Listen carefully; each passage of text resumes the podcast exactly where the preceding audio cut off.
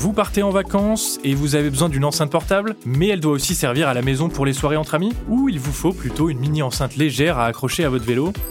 Des questions que je me suis posées pour choisir mon enceinte portable, car il existe aujourd'hui de nombreux formats différents, de la mini enceinte qui se glisse dans une poche à celle qui pèse plusieurs kilos et qui peut sonoriser toute une soirée. Difficile de choisir le modèle parfait, et on aurait presque envie d'en prendre deux ou trois pour satisfaire chaque usage, mais bon, restons raisonnables et je vais tenter de vous aiguiller. Salut, c'est Raphaël et vous écoutez le podcast tech de l'éclaireur Fnac qui vous donne tous les conseils pour bien choisir vos équipements high-tech. Alors, comme souvent, il faut se demander à quoi va servir votre enceinte. Si on veut écouter un peu de musique tranquillement dans sa chambre, partir en rando ou faire la fête dans le jardin, on s'orientera évidemment vers des modèles différents.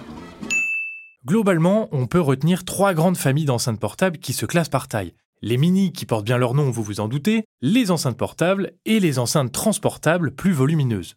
Les mini-enceintes sont évidemment les plus pratiques à transporter, elles peuvent se glisser dans une poche de sac à dos sans problème, s'accrocher à un guidon de vélo ou à un sac à dos, bref, c'est le compagnon idéal des sorties en plein air. Et tu es également mon meilleur ami? Certaines sont clairement adaptées pour ça, avec un système d'attache intégré, un cordon comme sur la JBL Go 3 ou la Marshall Willen, voire même carrément un mousqueton sur la Clip 4. Pour les modèles phares du moment, on peut citer la Clip 4 de JBL, la Bose Soundlink Micro, la Sony SRS XB13B ou encore la Wonderboom de Ultimate Ears. En gros, il faut compter de 35 à 130 euros, mais plus cher ne veut pas forcément dire mieux. Il y a de très très bons modèles sous les 50 euros. Alors, ces petites enceintes sont bien pratiques, mais elles ont évidemment un inconvénient majeur. Leur puissance et leur basse sont un peu limitées. C'est des basses euh, qui, qui sont courtes. Alors, au lieu de faire bouh, ça fait bouh. Alors, si on veut quelque chose d'un peu plus punchy, il faut se tourner vers des modèles un peu plus grands. Ne vous y méprenez pas, certaines enceintes ont un rapport taille-puissance assez impressionnant, comme la SRS XB33 de Sony, la Soundlink Mini 2 de Bose ou la UE Boom 3. Elles peuvent sonoriser une petite pièce sans problème et peuvent être emportées dans un sac à dos sans trop se poser de questions. Elles coûtent évidemment un peu plus cher que les mini et on les trouve autour des 100 à 200 euros en général. Pour ceux qui veulent vraiment faire la fête en appartement ou en extérieur, il existe des modèles dits transportables qui ne sont honnêtement pas pratiques à bouger au quotidien, mais qui enverront le plus de puissance.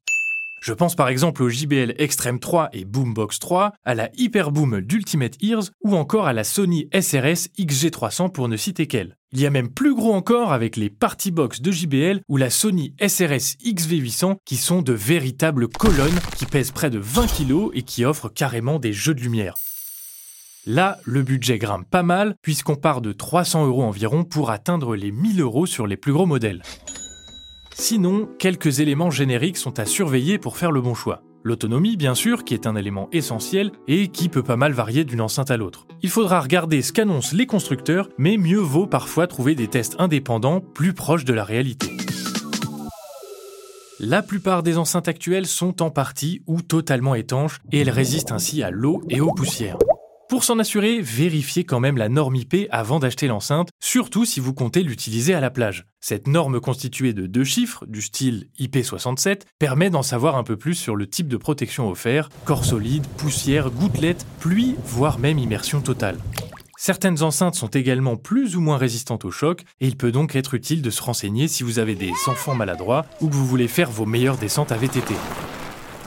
Enfin, un petit mot sur les fonctionnalités qui peuvent s'avérer intéressantes. Certaines enceintes peuvent se connecter en Wi-Fi pour offrir de l'écoute multiroom par exemple, ou pour utiliser son assistant domotique. D'autres proposent un kit main libre pour passer des appels et certaines offrent même une écoute à 360 degrés. Bon, vous l'aurez compris, il y en a vraiment pour tous les goûts et tous les budgets en matière d'enceinte portable, et il faut bien cerner vos besoins avant de vous lancer. Des mini-enceintes aux monstres qui animent toute une soirée, leur taille et leur poids varient et il faudra bien sûr le prendre en compte. Regardez aussi les fonctionnalités offertes, le design et surtout l'autonomie qui est hyper importante. Aussi, le rendu sonore peut être bien différent d'un modèle à l'autre et je ne peux que vous conseiller d'aller essayer ça en magasin pour vous faire un avis. Alors, vous cherchez plutôt une enceinte pour faire la fête ou pour vous poser tranquille dans votre jardin? Quoi que vous choisissiez, je vous souhaite une bonne session d'écoute et je vous dis à bientôt pour un nouvel épisode du podcast Tech de l'éclair of Fnac.